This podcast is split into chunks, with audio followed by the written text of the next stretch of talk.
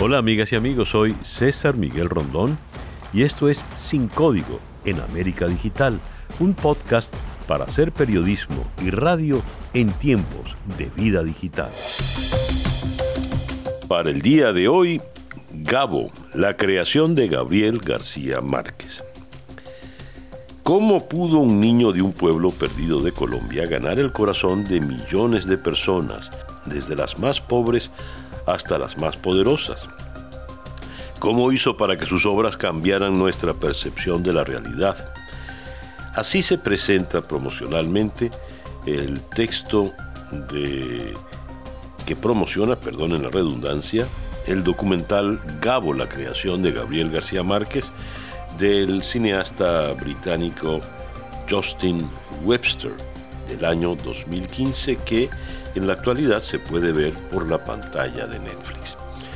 Para conversar al respecto, he invitado nada menos que a Leonardo Padrón para intercambiar ideas sobre este magnífico documental. Hola Leo. Compadre, ¿cómo estás amigo? Muy bien, gracias por compartir con nosotros este episodio de hoy. ¿Qué fue para ti este, este documental eh, Gabo, la creación de García Márquez? Bueno, yo me, yo me emocioné mucho cuando lo descubrí en, la, en, el streaming porque no sabía la existencia del documental, a pesar de que ya tiene cinco años, ¿no? Sí, sí. Eh, pero como bueno, siempre he sido un fanático de, García Márquez. Creo que él es una de las razones, no por las que yo soy escritor, sino por las que soy lector, ¿no? Eh, él, genera la fiebre de la lectura de una manera muy, muy fácil. Entonces, yo me sumergí de cabeza en ese documental y, fue una travesía magnífica porque es, es, bastante minucioso, me parece que está muy bien hecho, me parece que los interlocutores que buscó el cineasta fueron muy precisos, es decir, además me, conmovió mucho de, de, repente ver a una hermana y un hermano de García Márquez leyendo páginas de sí, Soledad. Así es. Eh, de repente tener a Clinton, que además vi que tiene de buen criterio literario, porque las cosas que decía eran, eran muy atinadas, ¿no? Eh, o que hubiera como un correlato allí narrativo a cargo de un escritor como Juan Gabriel Vázquez, que es un escritor de los, de los más renombrados de la, de la nueva narrativa colombiana, ¿no? Pero sobre todo esa cosa de eh, esa inmersión que hace en la infancia de García Márquez, donde uno empieza efectivamente a ratificar lo que él muchas veces decía, pues, ¿no? Que ahí está la clave de toda su, de toda su literatura y, y la clave de, de, eso que después se llamó el realismo mágico, que fue su, el universo eh, macondiano, ¿no? Eh, el, me, me, encantó cuando, primero, ver visualmente Aracataca, ¿no? Que uh es el Macondo del 100 años de soledad que es un pueblo de esos que conocemos por todas partes en Venezuela, un pueblo paupérrimo. Calles de tierra. Miserable, sí, sí. Niños ventrosos jugando fútbol con sí. terribles. No, a mí me, eso me gustó mucho, pero sobre todo cuando llega el momento que dice que, bueno, porque fueron solamente nueve años que vivió allí. Sí. Y entonces cuando dice, eh, bueno, la abuela, la abuela era demasiado supersticiosa. Entonces la abuela veía fantasmas en todas partes. Entonces ella, digamos, la realidad de ella estaba también explicada por los fantasmas y las supersticiones. Como eso permió en él. Y el coronel que era el abuelo, ¿no? Exacto, exacto. Fíjate, fíjate tú, Leo, que eh, él cuentan allí que él va ya, ya crecido, ya adulto, con su madre a Aracataca, y es cuando él tiene la segunda visión de ese pueblo. Y recordarás que en sus memorias, en el único eh, eh, libro que escribió de sus memorias, que se suponía que iban a ser, creo que cuatro libros o tres, esas memorias arrancan precisamente cuando con ese viaje que él hace con su madre, ¿no? Que por cierto, César, ahorita que lo dice lo de su memoria, es tremendo la ironía de la vida de que García Márquez deja de escribir sus memorias por la desmemoria que lo empieza a evitar, pues, ¿no? Uh -huh. la peste del olvido, pues, ¿no? Que, que, de alguna manera es otra de los momentos más, más, emblemático de 100 años de soledad, cuando le empieza el Alzheimer a él, ya en su vida real, ¿no? Bueno, y es el, el detalle que cuenta la novia francesa, la poeta y actriz, que fíjate, permaneció hasta el final, porque hasta fue lo, acompañó a él y a, su esposa, Mercedes eh, Dacha, a la ceremonia del Nobel. Fíjate tú que fue, fue un tipo de amores consecuente en los amores, ¿no? Sí, sí, sí, sí. Bueno, tan consecuente en los amores que fue consecuente con el, con el amor a Fidel Castro, ¿no? que, claro, para uno no deja de ser uno de los detalles incómodos, ¿no? De la, de la película Vida cuenta lo que hemos vivido como venezolanos. ¿Cómo se, cómo se podía explicar eso? Pero fíjate, César, eso digamos, yo creo que es el punto más controversial, no solamente del documental, sino de la vida de García Márquez. Cuando yo, yo posteé en, Instagram un poco mi visión del, del, documental, mi entusiasmo, y hubo una cantidad de, o sea, se, los comentarios en mi Instagram eran el reflejo de la polarización política que vive el país y el mundo. Había gente que decía, bueno, Gabo, qué maravilla, el gran, el genio narrativo del siglo XX. Y había gente que decía, yo a ese señor no lo leo más nunca porque él siempre estuvo en conchupancia absoluta con Fidel. Pero uno tiene que también saber diferenciar vida y obra, porque si por eso, si ese fuera el termostato para vincularse con los artistas, bueno, uno no podría leer más nunca a Sartre, a Gunter Grass, que, era, que tenía una vinculación con el nazismo tremendo, al eh, mismo eh, Cortázar. Es Rapound. Es Rapound, el mismo Cortázar, eh, Benedetti, Galeano, en fin, son, bueno, si vamos a, Venezuela, Julián Pietri, se le, ¿te acuerdas que se le decía que tenía simpatías con el uh Porque bueno, más su, su abuelo era muy amigo Juan Vicente Gómez, pero ahí estaba Ramos Sucre, nuestro poeta más importante de principio del siglo XX, era simpatizante del gomecismo. Y por eso no deja de ser el poeta monumental que es. Pues entonces, pero fíjate, es, es, tiene que ver no solo con gente de la derecha, sino también con la izquierda. Eh, la izquierda venezolana intelectual sobre todo, que era una izquierda más intelectual antes de irse a la guerrilla, era una, una izquierda que despreciaba a Rómulo Gallegos y a Andrés Eloy Blanco porque eran adecos. Exacto. Y tuvo que pasar un buen rato para reivindicarlos a ellos en su mera condición literaria, ¿no? Y de, La, literatura latinoamericana siempre ha estado teñida por la política, ¿no? Por la controversia política. Pero, y además en los años 60, la izquierda del mundo estaba enamorada de lo que había pasado en, en Cuba porque que unos barbudos hubieran desterrado del poder a un dictador como Batista, porque bueno, ese, ese episodio sin duda fue heroico, lo que vino después fue el desastre, pues, ¿no? Pero, eh, digamos, yo, yo a veces siento, César, porque yo también me lo pregunto, yo creo que, que García Márquez tenía como un embelezamiento con Fidel Castro por, por el personaje literario que representaba, ¿sabes? Yo creo que lo que más le gustaba era, él, yo siento que él, él, le gustaba vincularse con el poder porque creo que le gustaba escribir sobre el poder. Y tener esos referentes tan cercanos eran insumos al escritor. Es decir, no sé si es una parte de mí que lo quiere perdonar.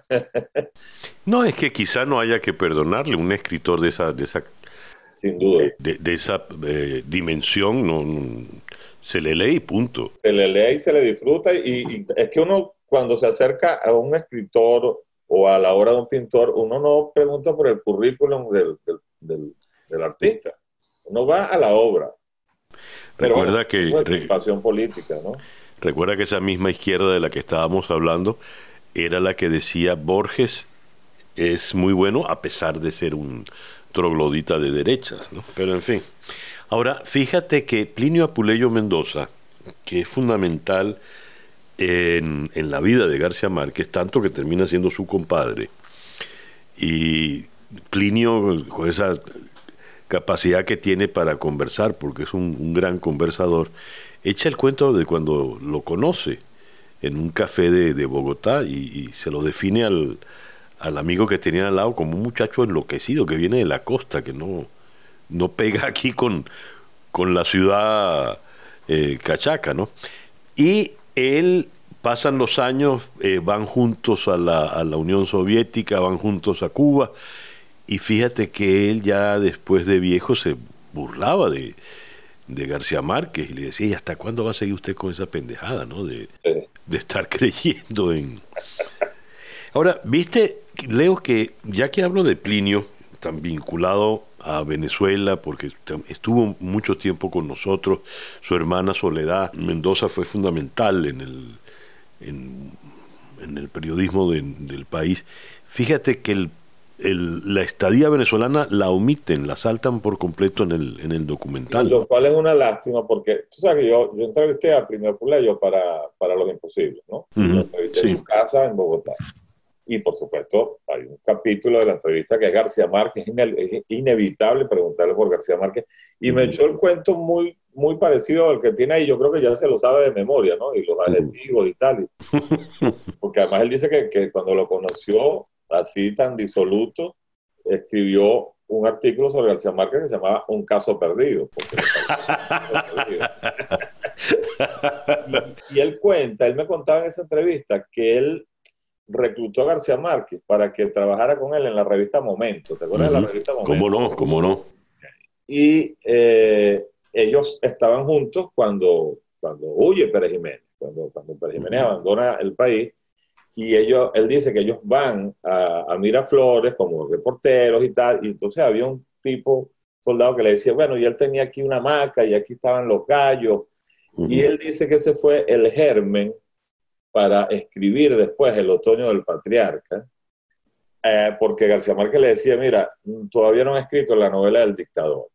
Aunque en la misma entrevista él me dice, claro, había más cosas de, de Gómez de Juan Vicente Gómez, que era también un, porque cuando uno lee El otoño del patriarca, uno también se imagina muchísimo a ese tipo rústico, ¿no? El campesino que, era, que, era, Y fíjate tú, Leo, qué curioso que cuando hablan del otoño del patriarca, es la novela que le sigue a Cien años de soledad, y es una novela que no tiene éxito ni de público ni de crítica, y el propio García Márquez comenta aquí en el documental este del que hablamos hoy, comenta que, bueno, aparte, como en tres o cuatro oportunidades habla pestes de los críticos en el documental, ¿no? Como, le corresponde a todo escritor, ¿no? En fin. Eh, pero él dice, ¿y qué tal si en lugar de pensar en un dictador piensan en un escritor? Como que fuese una referencia autobiográfica de ese García Márquez que por 100 años de soledad había pasado de una vida eh, anónima, pobre, limitada, a ser ese fenómeno mundial, después de 100 años de soledad. Además, lleno de poder, porque un premio Nobel es un tipo con mucho poder. Y sabes que a mí me impresionó esa confesión de García Márquez, y él ahí incluso incita a que volvamos a leer El Otoño del Patriarca con esa mirada, y me pareció sensacional. Bueno, creo que hay otro momento tremendo cuando él dice que todas las novelas que él ha escrito son, realmente de amor. Historias de amor, sí. Aunque lo, lo, por, más que le, por más que lo disimulo, son historias de amor. Y yo, también me parece una revelación fascinante, ¿no? Que se entronca, yo estoy seguro que a ti e, ese momento también te, te llamó mucho la atención con lo que comenta Gerardo Martín, el, biógrafo de él, pues, ¿no? Sí, que, además me llamó mucho la atención, es un señor muy serio y muy, muy realmente eh, adentrado, porque eh, los otros personajes los sentía yo un poco artificiales, o muy asumiendo rol de personaje a la hora de hablar de García Márquez, John Lee Anderson, el mismo José Gabriel Vázquez. En cambio, Gerald Martín es sencillamente eso, el biógrafo y, el que llegó al hueso real de la vida de García Márquez. Ese es el que se sabe realmente los, los secretos y los pasillos de García Márquez. Lo trabajó por 20 años. Y sabe que él escribió también una biografía sobre Miguel Ángel Asturias. Ah, no lo, no la sabía. Que, o sea, fíjate, dos premios Nobel latinoamericanos, ¿no? pero, pero es un biógrafo extraordinario. Bueno, la cita que ibas a hacer, es, eh, el amor en los tiempos del cólera es una. En los tiempos del cólera es una telenovela escrita por Flaubert. Sí. y yo casi que me levanto desde la silla y aplaudo porque digo, claro, por supuesto. Que, allí está el genio de esa, de, esa historia. Fíjate, eh, el, amor en los tiempos del cólera siempre tuvo para mí un, detalle muy importante, ¿no? Eh, recuerdo haber hablado de eso en su momento con, con, con Ibsen Martínez, y es que por lo general los escritores después que les dan el premio Nobel quedan al margen, ya no escriben más nada o más nada de importancia. Y eh, después de recibir el premio Nobel, él recibe el Nobel en el 82 y en el 85 publica El amor en los tiempos del cólera, que es un novelón. Maravilloso. Tan, tan, de tanta fuerza como Cien años de soledad. Y lo que no sabía es que esa gran, gran novela era el cuento de sus papás. De sus padres, impresionante. Sí, sí. Además, ¿te acuerdas que él cuenta allí que él los escuchaba y no los interrumpía y él anotaba porque además no hizo artilugios literarios, no, no exageró, no, dijo yo voy a contar esto tal cual, por supuesto que sin duda alguna le metió mucha gasolina literaria, ¿no? Pero es precioso y uno nuevamente ratifica que toda su literatura nació de su entorno más íntimo, ¿no? Desde, desde su tierra, sus familiares, la infancia, que siempre es, un detonante literario para los escritores, ¿no? Una eh, cosa que, te iba a preguntar, César, no sé si te llamó la atención, que él dice en algún momento en el documental, García Márquez, cuando pone un fragmento de una entrevista a él, que para él su obra maestra es El coronel no tiene quien le escriba. Sí, porque era absolutamente, esa sí fue absolutamente autobiográfica. La escribe en el ático, en, es en París, siete pisos a escalera y bajaba a ver si le había llegado. Por fin la correspondencia no le había llegado y volví a subir. Y ahí es donde la novia francesa se le queja de, ah, bueno, yo, este señor no hace nada. No hace nada. Digo, ya vamos, antiguo, estoy, estoy trabajando para hacer premio Nobel de Literatura. el, el, de las cosas que le agradezco a, la, a este documental está precisamente volviendo al amor en los tiempos del cólera, que pudimos ver eso, ese pietaje que hay de los barcos del Magdalena, que es el famoso barco donde ellos tienen que navegar arriba, arriba, arriba, abajo. Eh, los viejos, eh, eh, Fermina Daza y Florentino Ariza, ¿no? Sí, y que además es muy, muy cinematográfica la imagen, pues, ¿no? Absolutamente. y además acuérdate que el final del amor en los tiempos del cólera es porque efectivamente estaba muriendo todo el mundo por el cólera, ¿no? Que vaya conexión con, con el presente pero era como estaban atravesando un río eh, donde ya había pueblos fantasmas en las orillas. Entonces dijeron, vamos a seguir en este río navegando para, que este amor dure hasta siempre. O sea, sí. amor Yo, yo eh, el, el, final del amor en los tiempos del cólera es para mí de los mejores finales que se han escrito. Y mm, tuve la costumbre, alguna vez creo que te lo dije, Leo, eh, por ejemplo, ese libro está en todas las, en todas partes, en los aeropuertos. Y yo cada vez que lo veo en algún estante me, detengo y leo las dos últimas páginas. Cuando el capitán del barco le pregunta a Florentino Ariza, ¿y hasta cuándo vamos a estar en este ir y venir del carajo? Dice, Florentino Ariza tenía la respuesta preparada desde hacía no sé cuántos años, días, meses, siempre. Es, una, es, algo maravilloso. A ver, eh, pasan por el libro personajes como Fidel Castro, Bill Clinton, que como tú decías, sí, por el documental, eh, eh, Bill Clinton, que como tú decías es un tipo muy sensible y culto, además, y Ted Turner, compartiendo ahí muerto de la risa entre Fidel y García Márquez. Sí, cierto.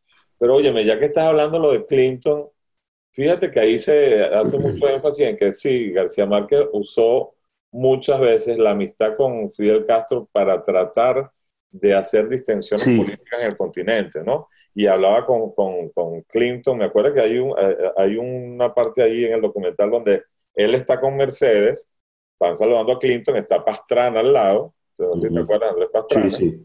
Mercedes eh, saluda a Pastrana, y entonces se quedan viendo como García Márquez se queda hablando con Clinton, que además él le decía, oye, eh, eh, quítale el bloqueo a Cuba.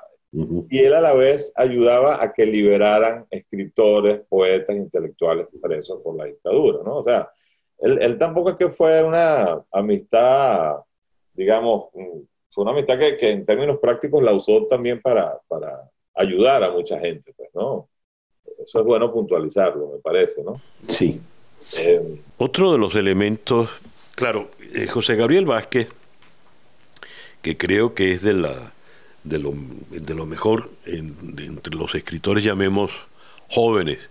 Juan Gabriel Vázquez. Juan Gabriel Vázquez, perdón. De los escritores jóvenes, es decir, de su último libro de canción para, para un incendio, que son relatos, es, es maravilloso. Si no lo has leído, detente allí. Sobre, todo, a mi entender, el, el, último cuento que le da título al libro es, es maestro. ¿eh? Pero él es un tipo muy, muy agudo y brillante. La novela esa, El ruido de las cosas al caer, me, gustó mucho, y Los impostores. Que sea él el hilo conductor eh, es una idea magnífica de, del cineasta, de Weber. Y entonces él es el que nos va llevando, él es el que va a Aracataca, él es el que va al pueblo de Sucre, y allí tenemos otro detalle magnífico, que es la crónica de una muerte anunciada. Gran momento. Y, es donde nos dicen por dónde entró Santiago Nazar, que y ahí se, nos dice el verdadero nombre de Santiago eh, Nazar. porque además, se lo cuenta un cronista de, del pueblo. Uno siente que, es un tipo que está todos los días echando el cuento. O sea, él debe cobrar por eso, pues, ¿no? Un tipo con una bastante eh, sí, sí. Es un artesano del Ateneo de Caracas. Eh, sí, está, vestido de cronista de pueblo, sí. Exactamente. y, oye, a mí me fascinó ese momento, César, cuando le está contando cómo, cómo sucedió pues, el crimen que, que, que, es el argumento central de, de ese libro maravilloso, ¿no? Un libro que fue absolutamente sorpresivo y que era como una deuda personal de, de García Márquez. Sabes que sobre ese libro eh, ese libro tiene todo el ritmo y el tono de una, de una historia policial, ¿no? de, un, de un thriller de, eh, de, novela negra. ¿no? Y eh, García Márquez nunca había entrado en ese género. Y a él se le planteó, chico, pero si la gente con ir al, al capítulo final, a la última página, va a descubrir eh, todo lo que pasó. Y es cuando él decidió poner el final al comienzo para que no tuviera la gente que ir hacia el final. Y es el día en que mataron a Santiago Nazar, había, se había levantado y tal, con lo cual ya la gente sabe de entrada que el protagonista es la víctima de esta historia. Solo, solo un tipo con la prosa y la magia del embrujo de, García Márquez puede darse un lujo como ese, ¿no? Totalmente, totalmente. Y, a, mí me, a mí también me gustó que Juan Gabriel Vázquez fuera como el correlator del documental, porque a los escritores colombianos, mm, o sea, ha sido un peso muy grande tener a alguien como Gabriel García Márquez encima de ellos, porque, ¿sabes? les puso la vara muy alta y, y, hay muchos que han intentado hacer el parricidio clásico que hace algunas generaciones literarias sobre, sobre el anterior, ¿no? Eh, que se ha hablado, por ejemplo, de la generación de los macondistas, de los que de alguna manera están eh, los que, los que hacen elogio de su, de su obra y los que adversan hasta el hartazgo, el realismo mágico y toda la secuela de, escritores que salieron de ahí, ¿no? Yo una, una vez entrevisté a un, a un, escritor chileno que fíjate, su nombre se me olvidó, eh, no, me gustó lo que le, le, leí, tampoco la entrevista, pero él, él había acuñado el término Macondo, escrito como si fuera McDonald's, M-C-D alta... Eh, no es Alberto Fuguets. Eh, sí, creo que sí Era un muchacho joven en ese momento. Sí, sí, sí, sí, sí. Mira, pero fíjate, tú te acuerdas, por supuesto, de Alejandro Rossi, que es un claro. magnífico, el Manual del Distraído. Sí, que, Él era venezolano-mexicano, pues, ¿no? Él decía que García Márquez era el mejor geógrafo del mundo del trópico. Eh, que a mí siempre me encantó esa definición porque yo creo que es lo que uno, cuando yo veía el documental, yo decía, bueno, es que por eso García Márquez conectó tanto con los lectores latinoamericanos, ¿no? porque uno sentía que, me acuerdo que Manuel Bermúdez, ¿te acuerdas de Manuel Bermúdez? ¿Cómo no? Es inolvidable, el inolvidable semiólogo. García Márquez, chico, ese es eso es como un tipo de maturín echando embuste, ¿no? O sea, pero además tratando como de minimizarlo, ¿no? Porque decía, bueno, ese es un oriental más echando embuste. Eh, porque efectivamente hay una cercanía, porque Macondo es por San Antonio Maturín, es Caicara del Orinoco, es cualquier lugar eh, de, la, de la entraña latinoamericana. Cualquiera, cualquier pueblo del estado Sucre. Sí, sí, sí. Eh, para, para, continuar con el oriental de, de, Manuel, ¿no? De Manuel Bermúdez. Pero yo creo que el documental refleja muy bien esa, ese asunto de que terminó siendo como el gran cronista del alma latinoamericana, pues García Márquez, ¿no? Y es lo que es Cien años de soledad. Eh, es una novela absolutamente universal en ese sentido. Volviendo a Cien años de soledad, me viene una, una anécdota que le oía a Napoleón Graciani. Él decía que Villo era, él, hablando de cronistas, el gran cronista de la Caracas de su tiempo, ¿no?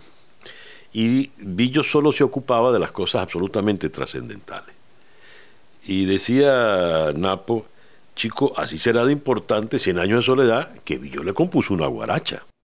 Claro, Mauricio Babilonia. Sí, Mariposa Amarilla, Mauricio Babilonia.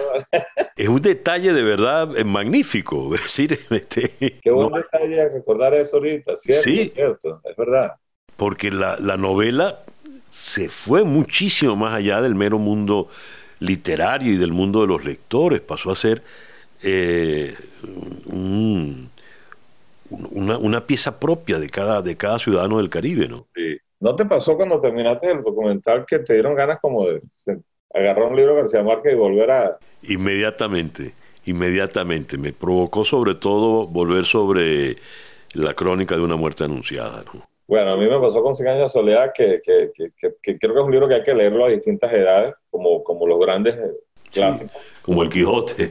Exacto. El detalle es que ese, o sea, yo tengo a todo García Márquez en mi adorada biblioteca que tengo en Caracas. Sí, a mí, me pasa igual con libros, con mis películas, que están todas allá.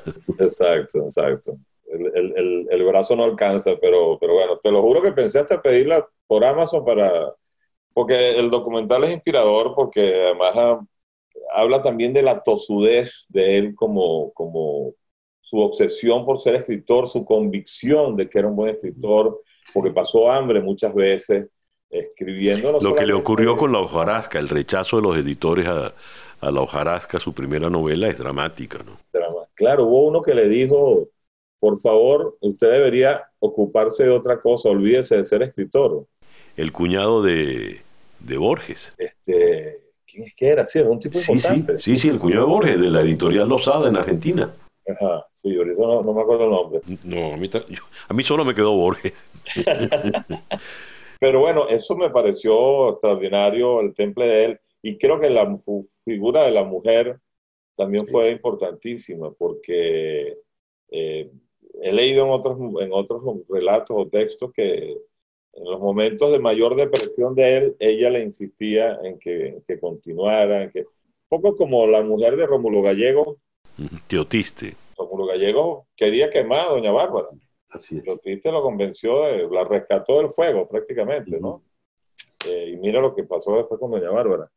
Pero, bueno, y además a través de la figura de, de, Mercedes, que ese fue otro episodio que eché en falta en el documental, la pelea entre García Márquez y Vargas Llosa. Sí, sobre todo ahí están las fotos de Vargas Llosa, sobre todo en el momento de la ruptura con Cuba, el caso Padilla, eh, como valor, elemento valioso para el documental, está la, el momento de la confesión del... De Padilla. El, el, mea culpa ese vergonzoso, ¿no? Pero no hubo ninguna mención al golpe. El chisme literario más resonado de la, de, la literatura latinoamericana. Pues. Dos premios Nobel. Sí, claro, que están peleándose por, por una mujer, que era la mujer de, de Gabo, ¿no? Este, pero yo lamenté, bueno, obviamente, fue una vida larga y una vida llena de episodios que, que, que no iban a caber en ese documental, pero otro detalle, lo hizo un, un británico, el documental. Así es. Que, que, después descubrí que, que, cuando lo estaban haciendo, se muere Gabo, o sea, ellos están en, Gabo se muere en el 2014, y ellos, o sea, detuvieron la, todo lo que están haciendo y, se, pensaron que iban a tener que comenzar todo de arriba abajo, y después decidieron seguirlo, pues, ¿no? Pero, pero bueno, se les mueren en, pleno, en plena chura, en plena realización del documental. Ya. Leo, para, para concluir esta grata conversa, ¿qué García Márquez te queda a ti después del documental? Bueno, me queda ese, ese que al final dice que, que contra, contra la muerte nada, no hay mejor remedio que escribir, escribir mucho. O sea, me, queda ese hombre que descubre que la mejor manera de, pelear contra la fatalidad de la vida es el arte, ¿no? Eh, me queda el tipo, eh, el, testarudo, el que, el que siempre se metió de cabeza con la página en blanco porque estaba convencido de que ese era su destino. Ya. Sí, es la última línea precisamente del, documental. Y luego van al, a la inmensidad del río Magdalena, ¿no? Sí, precioso. Hemos hablado hoy de este precioso documental, Gabo, el arte de la creación, eh, de Weber, se puede ver en Netflix. No, se me perdió la ficha. En Amazon, en Amazon, en Estados Unidos está en Amazon. Ah, en Amazon está en Estados Unidos. Gracias y en Venezuela está en Netflix, o sea, en Latinoamérica está en Netflix, está en plataformas infinitas. Muy bien. Bueno, Leonardo, gracias por, por acompañarnos. No, vale, un placer. Y para hablar de libros y de escritores, por favor. Leonardo Padrón, destacado poeta y escritor venezolano. Y hemos llegado hacia el final de este episodio por hoy. Muchas gracias por acompañarnos. Y bien, así hemos llegado al final de nuestro podcast por el día de hoy. Esto es Sin Código en América Digital, un podcast para hacer periodismo y radio en tiempos de vida digital.